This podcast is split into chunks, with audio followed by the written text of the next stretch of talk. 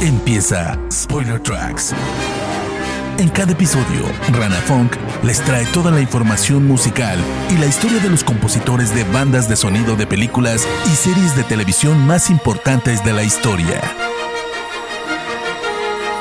Sumérgete en este programa, donde escucharás todo lo que tienes que saber sobre los compositores de todos los tiempos. Spoiler Tracks. Bienvenidos al noveno episodio de Spoiler Tracks, donde les hablo siempre de un compositor de bandas de sonido para cine y televisión y vamos a recorrer gran parte de su trabajo. Gracias en serio por escuchar semana a semana los bonus de soundtracks o diferentes especiales que voy haciendo. Yo soy Ranafunk, me encuentran en redes sociales como arroba Ranafunk con F-O-N-K al final. Hoy es el turno del maestro Jerry Goldsmith. Spoiler Tracks.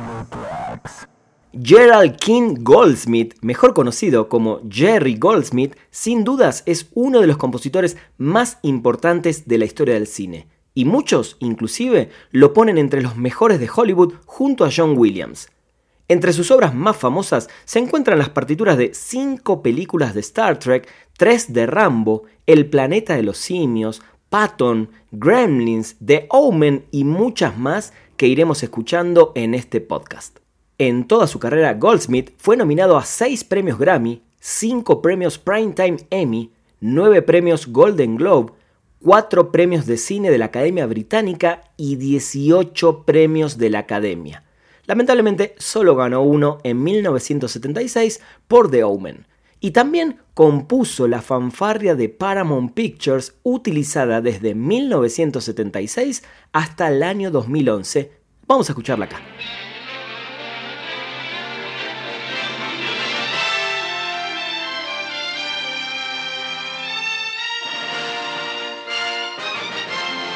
Goldsmith nació el 10 de febrero de 1929 en Los Ángeles, California, en la cuna de Hollywood.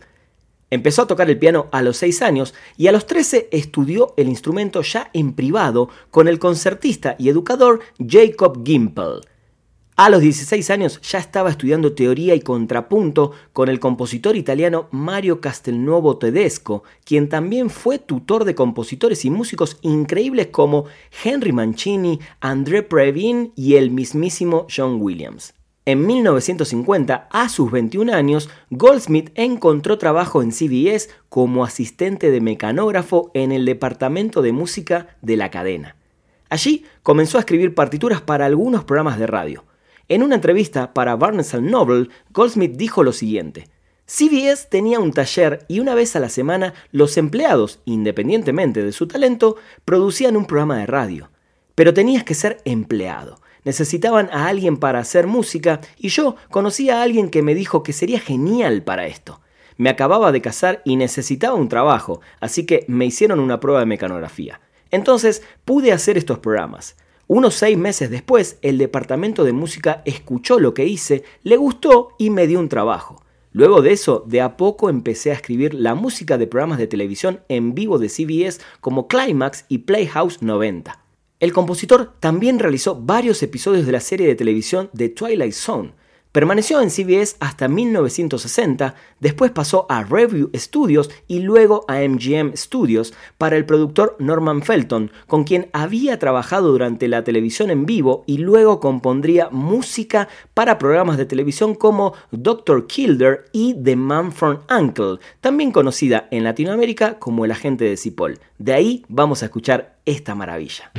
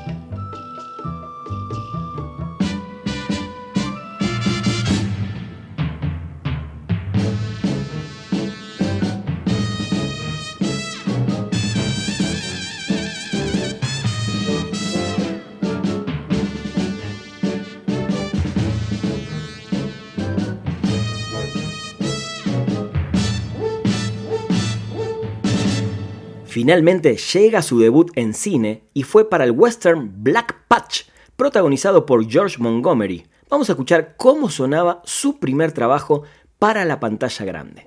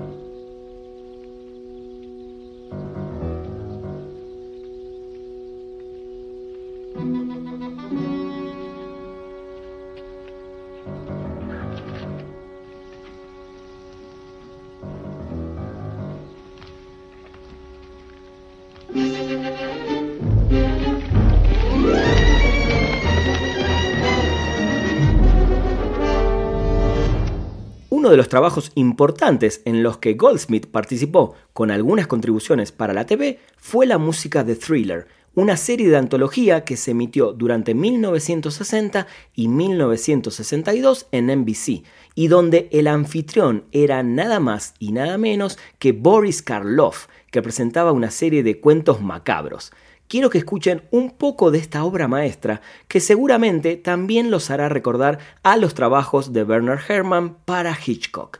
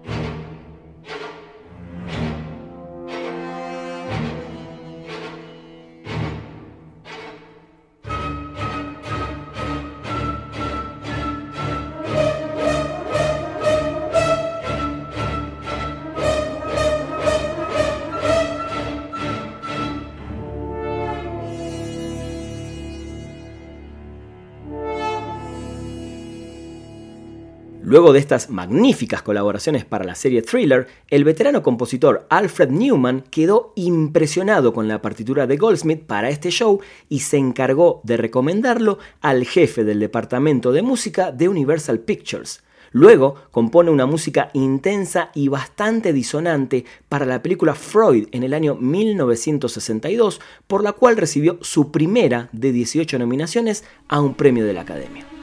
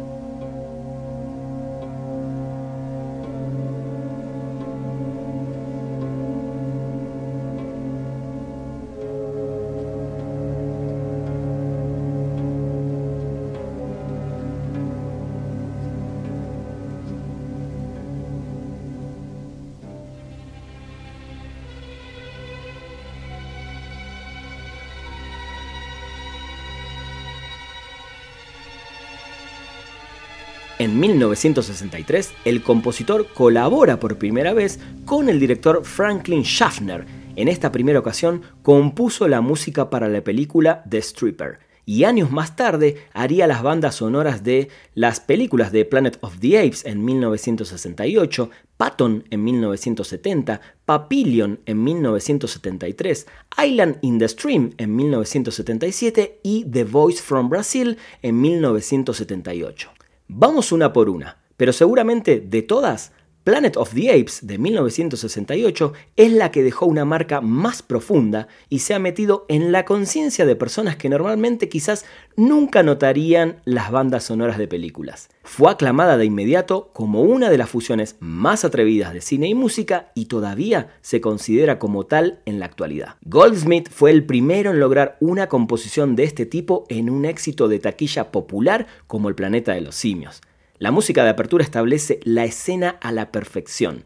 Una frase pequeña de piano bien punzante, percusiones y algo de metales para dar un sonido perfecto para un mundo alienígena primitivo. Se dice que Goldsmith llenó su sección de percusión con todo lo que tenía en su cocina, desde ollas y sartenes, cuencos para mezclar y otros artículos no especificados. Vamos a escuchar cómo sonaba esto.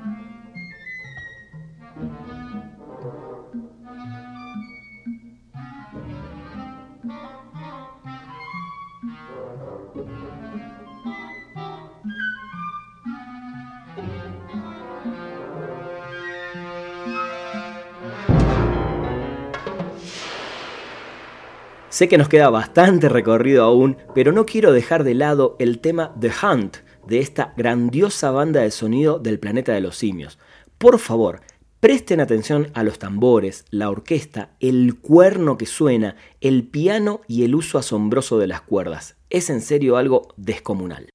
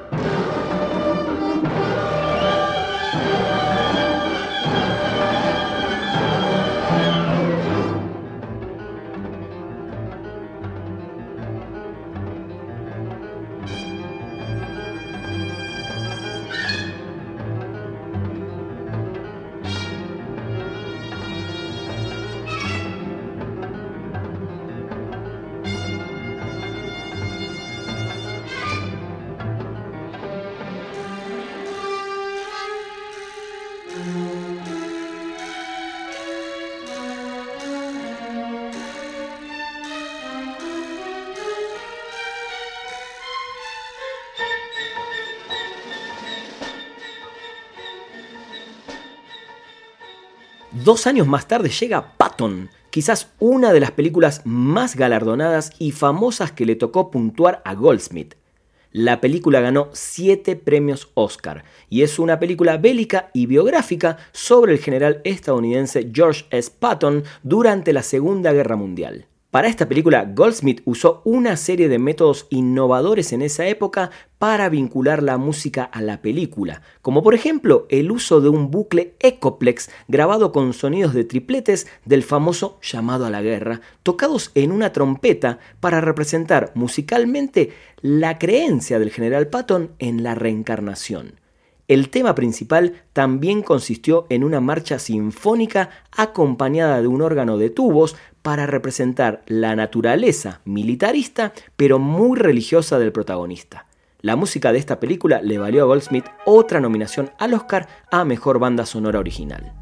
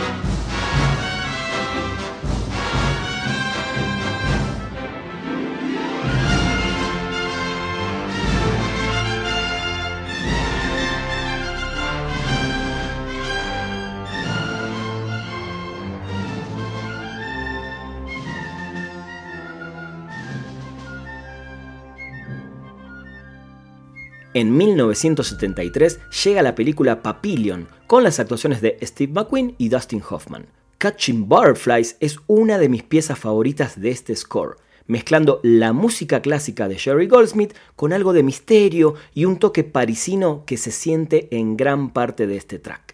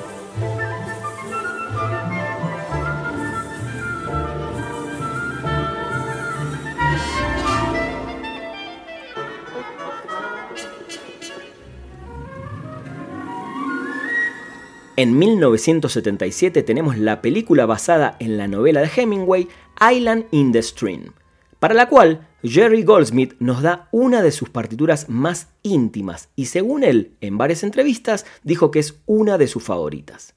El tema Is Ten Too Old marca sin dudas uno de los mejores momentos de la partitura, y sucede cuando en una escena en la que el hijo mayor del protagonista está en peligro porque un tiburón ha irrumpido en la bahía en la que está nadando.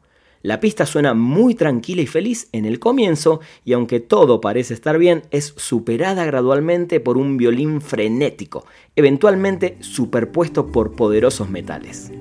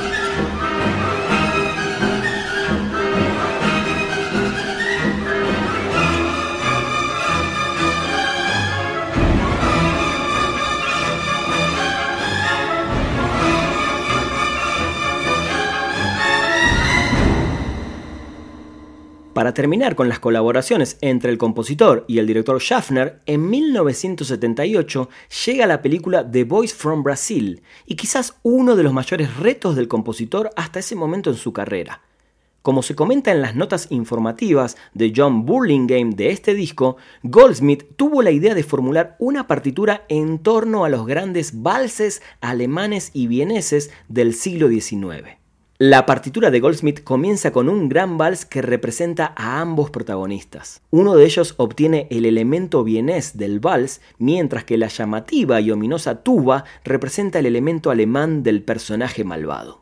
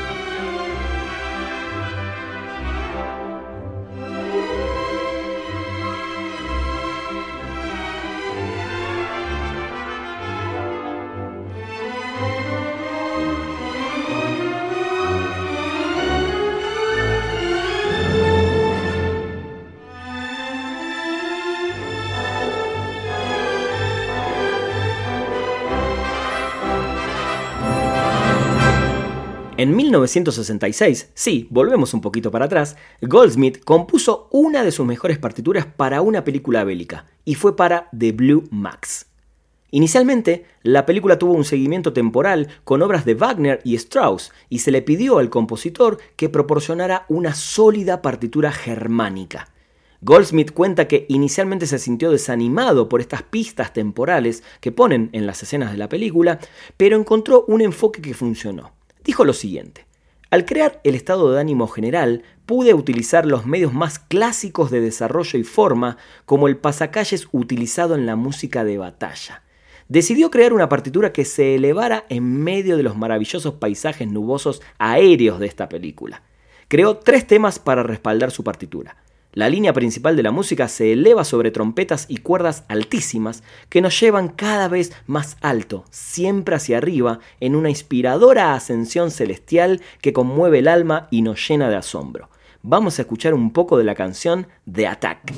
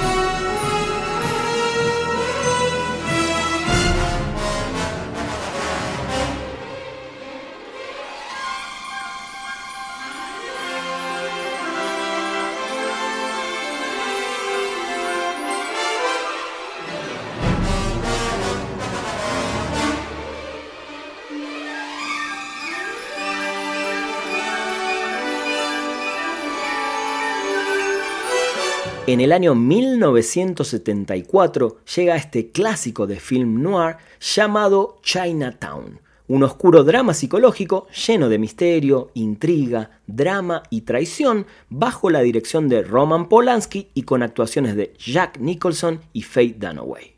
Philip Lambro había sido contratado para componer la partitura y proporcionó un score de vanguardia que incluyó elementos de época y acentos chinos, sin embargo, el productor Robert Evans finalmente la rechazó al final de la producción después de que el compositor Bronislaw Kapper aconsejara a Polanski que rechazara la partitura. Jerry Goldsmith, que venía del éxito de Papillion en el año 1973, fue contratado y le dieron solo 10 días para componer y grabar la nueva partitura. Evans le encargó a Goldsmith que escribiera música con un toque de época para capturar la vida en Los Ángeles en la década de 1930. Goldsmith entendió que la película era en esencia una tragedia y, por lo tanto, compuso música que hablaba de su núcleo emocional. Convenció a Evans de que se necesitaba un enfoque más modernista, argumentando que las emociones son atemporales. Para esto usó un pequeño conjunto de cuerdas, cuatro pianos, cuatro arpas, dos percusionistas y una sola trompeta. Su inquietante partitura, impulsada por una elegía de trompeta solista, capturó perfectamente el drama, el misterio y el suspenso de una de las mejores películas de film noir de todos los tiempos. Para el tema principal, que de hecho es el tema del amor, compuso una melodía oscura y de blues llevada por una trompeta solista que captura perfectamente la sensibilidad de la película.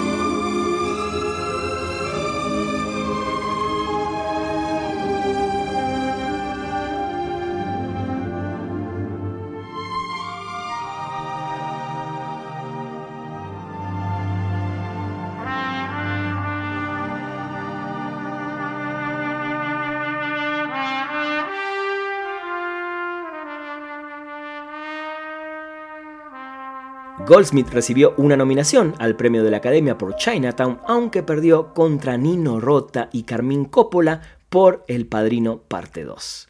El score de Chinatown es considerado como uno de los mejores scores de todos los tiempos y ocupa el puesto número 9 en la lista de la AFI de las 25 mejores bandas sonoras de películas estadounidenses. También fue nominada para un Globo de Oro a la mejor banda sonora. Spoiler Tracks. En 1975 vuelve a recibir excelentes críticas por la banda sonora que compuso para la película El viento y el león, protagonizada por Sean Connery, y que usaba orquesta y elementos al estilo de la música de Lawrence de Arabia de Maurice Jarre. Por esta partitura también fue nominado nuevamente al Oscar, pero lo pierde en manos de su amigo John Williams. Adivinen contra qué película contra la música impresionante de Tiburón. Pero bueno, ya llegará el spoiler track también de John Williams. Ahora escuchemos algo de este genial score del viento y el león de Jerry Goldsmith.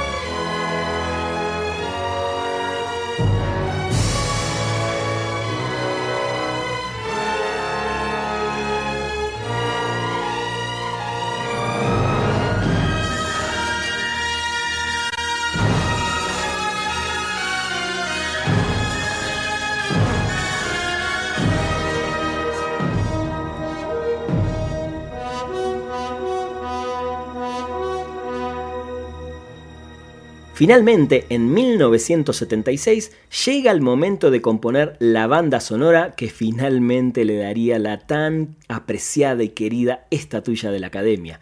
Llega el turno de The Omen o La Profecía en varios países de Latinoamérica. La película tenía un presupuesto bastante limitado, pero los productores se las ingeniaron para contratar a Jerry Goldsmith, que venía acumulando varios éxitos desde fines de los 60 hasta estos días de finales de los 70. Cuando se le pidió a Goldsmith que ofreciera sus pensamientos preliminares sobre la partitura, él respondió lo siguiente. Escucho voces. Dejando a un lado el humor, relata que concibió el tema principal y el diseño del coro en un solo día.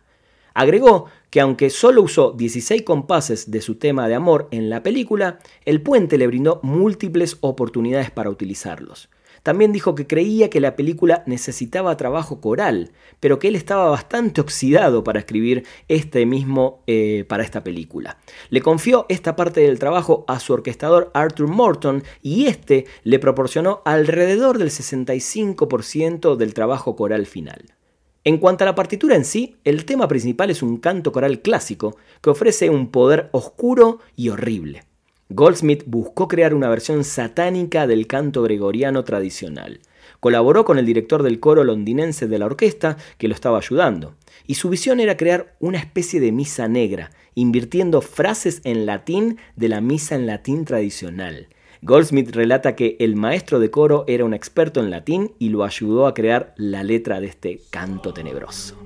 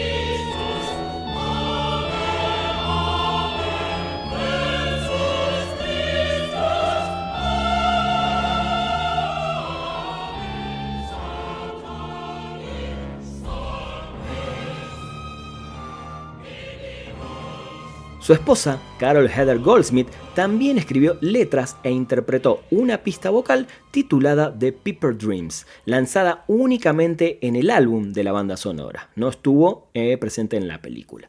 Pero bueno, Goldsmith continuaría más tarde componiendo dos bandas sonoras más en esta franquicia, la de Damien Omen 2 en 1978 y Omen 3 The Final Conflict en 1981. También en el año 1976 llega una de mis películas utópicas y distópicas de culto llamada Logan's Run. Una historia donde la población y el consumo de recursos se mantienen en equilibrio matando a todo el que llega a los 30 años. Quizás este sea uno de los trabajos más experimentales de Goldsmith, con bastante uso de recursos electrónicos y también de orquesta. El compositor crea un paisaje sonoro deslumbrantemente espectral para la primera parte de la película que sucede dentro de algo llamado la cúpula, que es sin duda el uso más notable de la electrónica en una película de esa época. La música varía de tensa a completamente aterradora.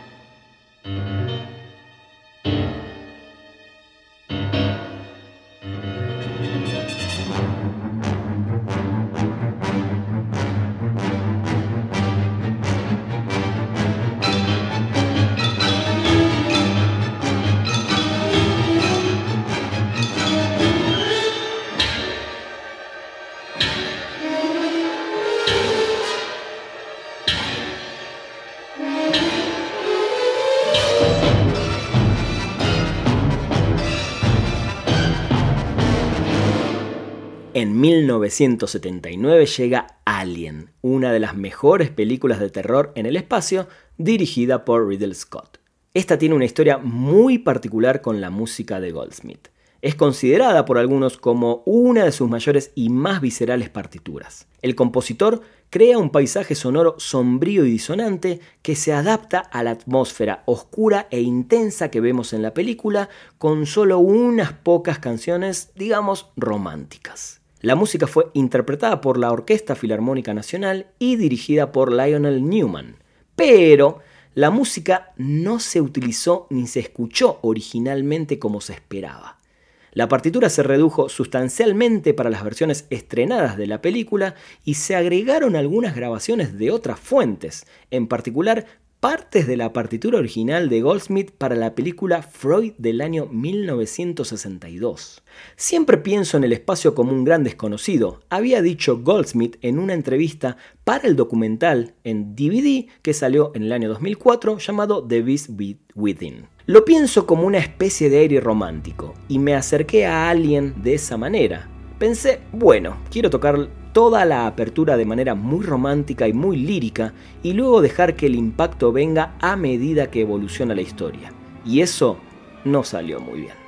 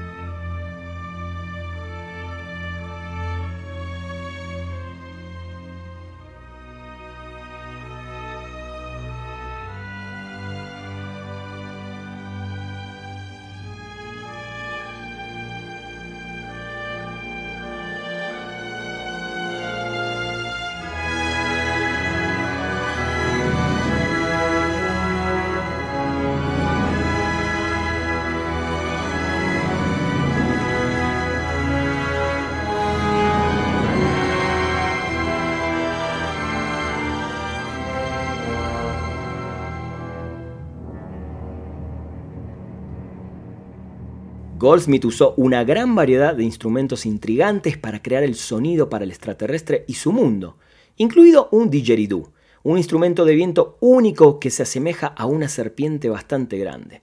Y el terror del mundo desconocido y la criatura se transmiten con elegancia por estos sonidos inusuales.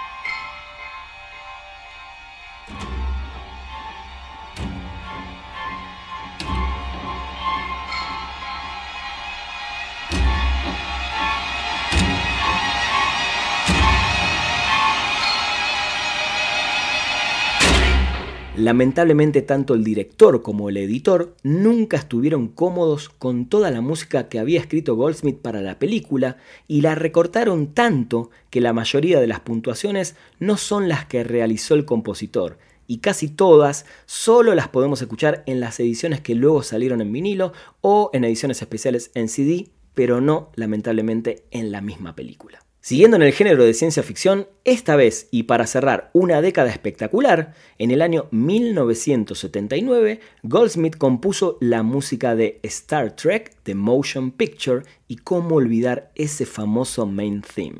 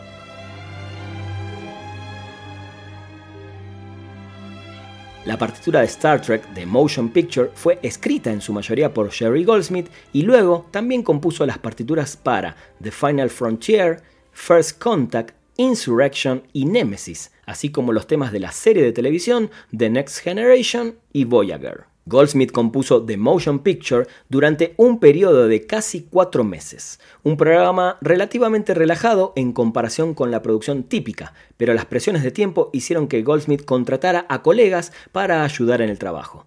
Alexander Courage, compositor del tema original de Star Trek, proporcionó los arreglos para acompañar las entradas del registro de Kirk, mientras que Fred Steiner escribió 11 pistas de música adicional enfocado en la música para acompañar al Enterprise, logrando la velocidad warp.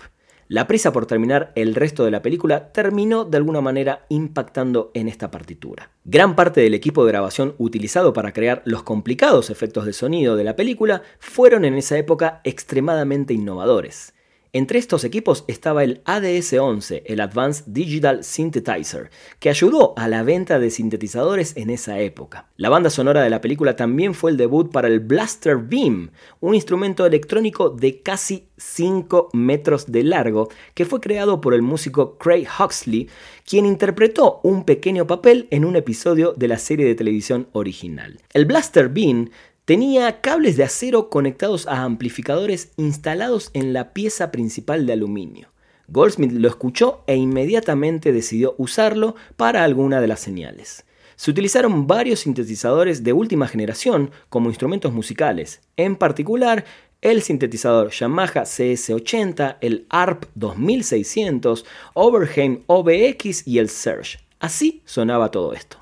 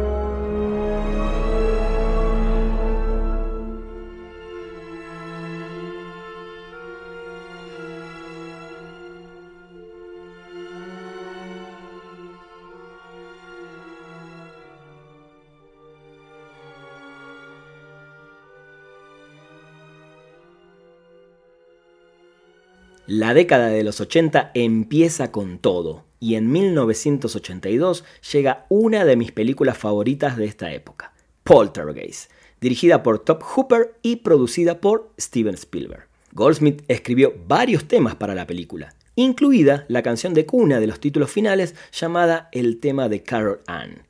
Para representar la vida suburbana de la niña protagonista con una elegante melodía semi-religiosa que representa también a las almas atrapadas entre estos dos mundos. Esta banda sonora le valió a Goldsmith otra nominación al Oscar a la mejor banda sonora original, aunque perdió nuevamente ante su colega John Williams por la música de E.T.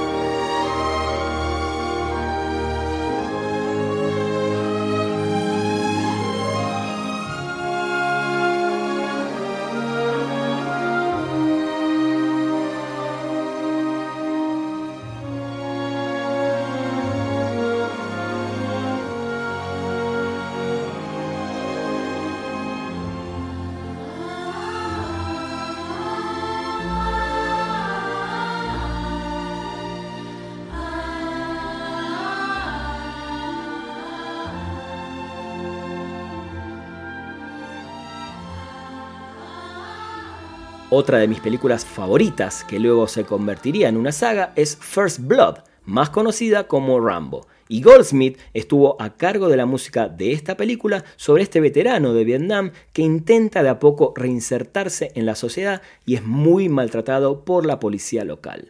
Homecoming es una de las canciones representativas del personaje de Rambo, interpretado por Sylvester Stallone, y tiene, para mí, una de las más bellas melodías de esta película.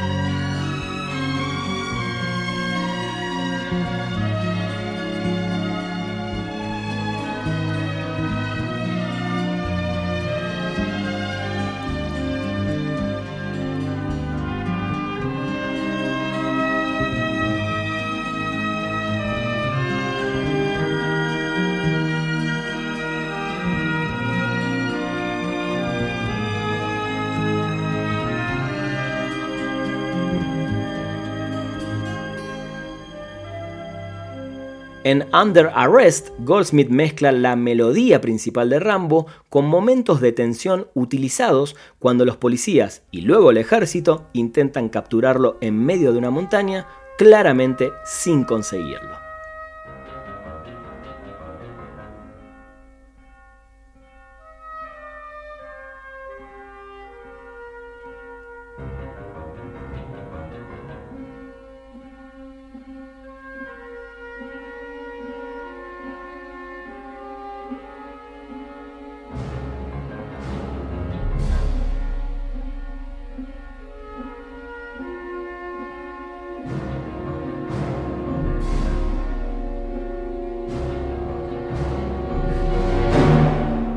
El compositor también se encargaría en los siguientes años de la música para Rambo 2 y Rambo 3. En 1984 llega una de las mejores películas de fantasía con algo de terror y unos animalitos espectaculares. O unos monstruos, como ustedes lo quieran ver. Gremlins, para la cual Goldsmith vuelve a lucirse nuevamente con la música.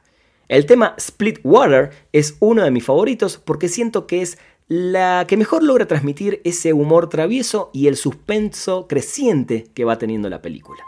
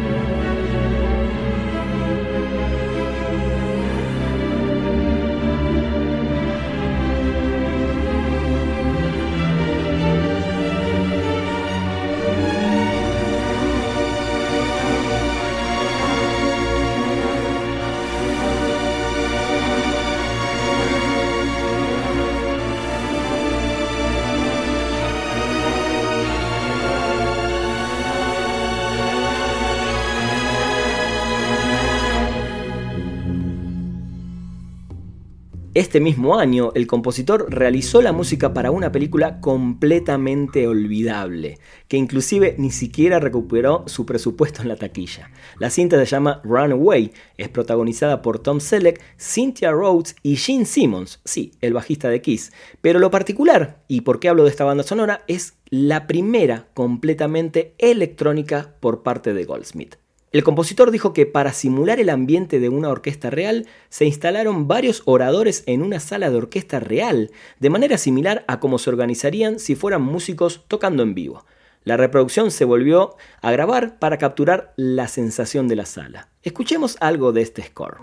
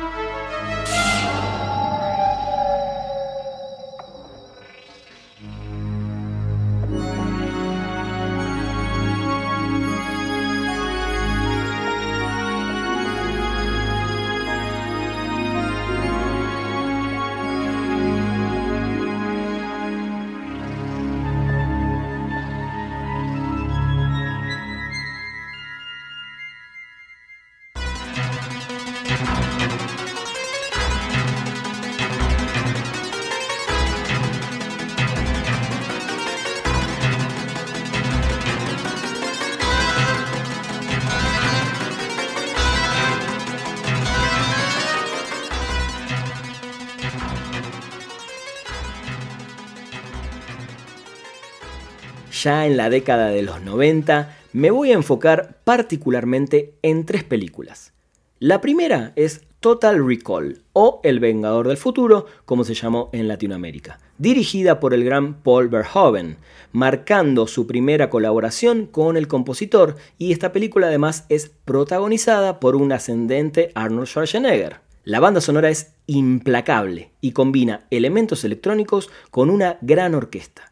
Las dos películas estadounidenses anteriores de Verhoeven fueron musicalizadas por Basil Poledouris, que fueron Flesh and Blood y Robocop, pero las riendas fueron entregadas al veterano Goldsmith en esta ocasión. Hay una cinta bastante famosa de Verhoeven que dice algo así como cuando quiero músculo, contrato a Poledoris. Y cuando quiero cerebro, contrato a Goldsmith. Sin embargo, irónicamente, en Total Recall, Goldsmith le dio ambos, músculo y cerebro. La banda sonora empieza con The Dream, una poderosa entrada que nos lleva de viaje por el espacio hacia Marte, con aires completamente heroicos y una combinación impresionante entre la orquesta y la música electrónica.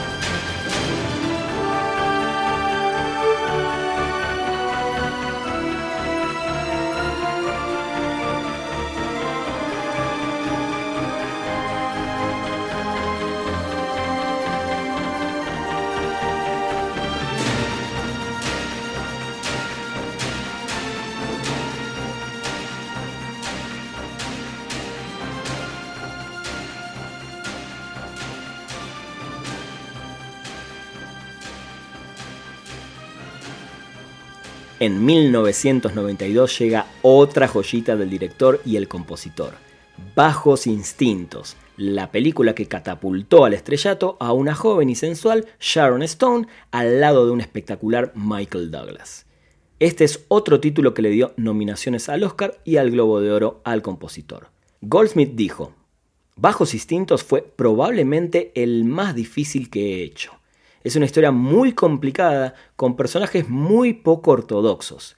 Es un misterio de asesinato, pero en realidad no es un misterio de asesinato. El director Paul Verhoeven tenía una idea muy clara de cómo debería ser la mujer y me costó mucho entenderlo. Debido a que Paul me presionó, creo que es una de las mejores partituras que he escrito. Fue una verdadera colaboración. El tema principal es abrasador. El suspenso te hace morder los muebles y la música de acción es verdaderamente emocionante. Sin dudas, fue una de las mejores piezas de música de cine de esa década, y Goldsmith compiló un excelente álbum de 40 minutos.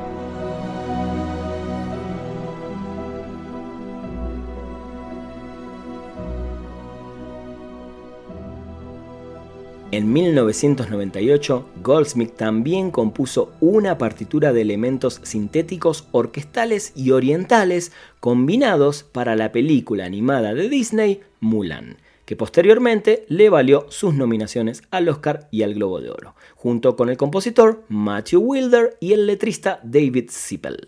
El trabajo del compositor es brutal, siendo esta su única partitura para una película de Disney. El disco empieza a pura acción en uno de mis tracks favoritos llamado Attack at the Wall. Es bastante explosivo para una película de animación, con una escritura verdaderamente agresiva para metales que mantiene al oyente al borde de su asiento.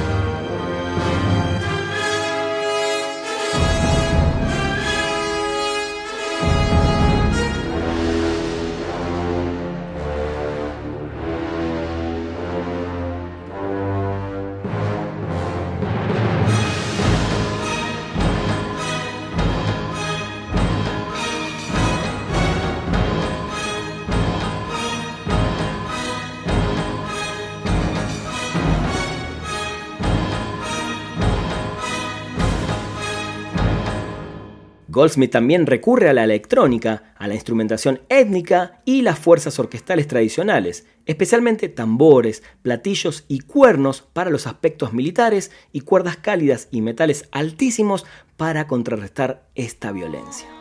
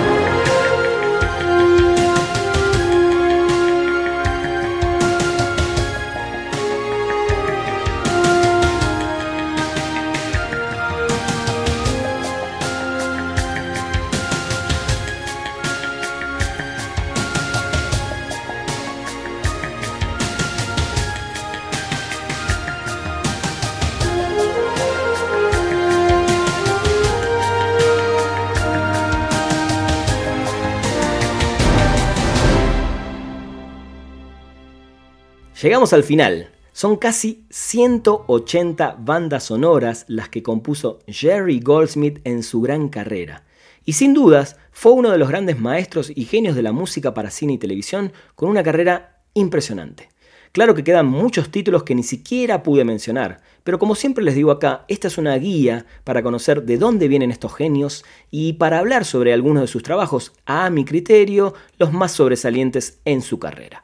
Están ustedes ahora buscar su música completa o al menos los títulos que más les interese, darle play, escuchar y disfrutarlos. Yo soy Rana Fong y los espero en un próximo episodio con más información y música acá en Spoiler Tracks. Esto fue Spoiler Tracks. Los esperamos en el próximo episodio con más información y la música de los mejores compositores de bandas de sonido de películas y series de televisión de la historia. Spoiler Tracks.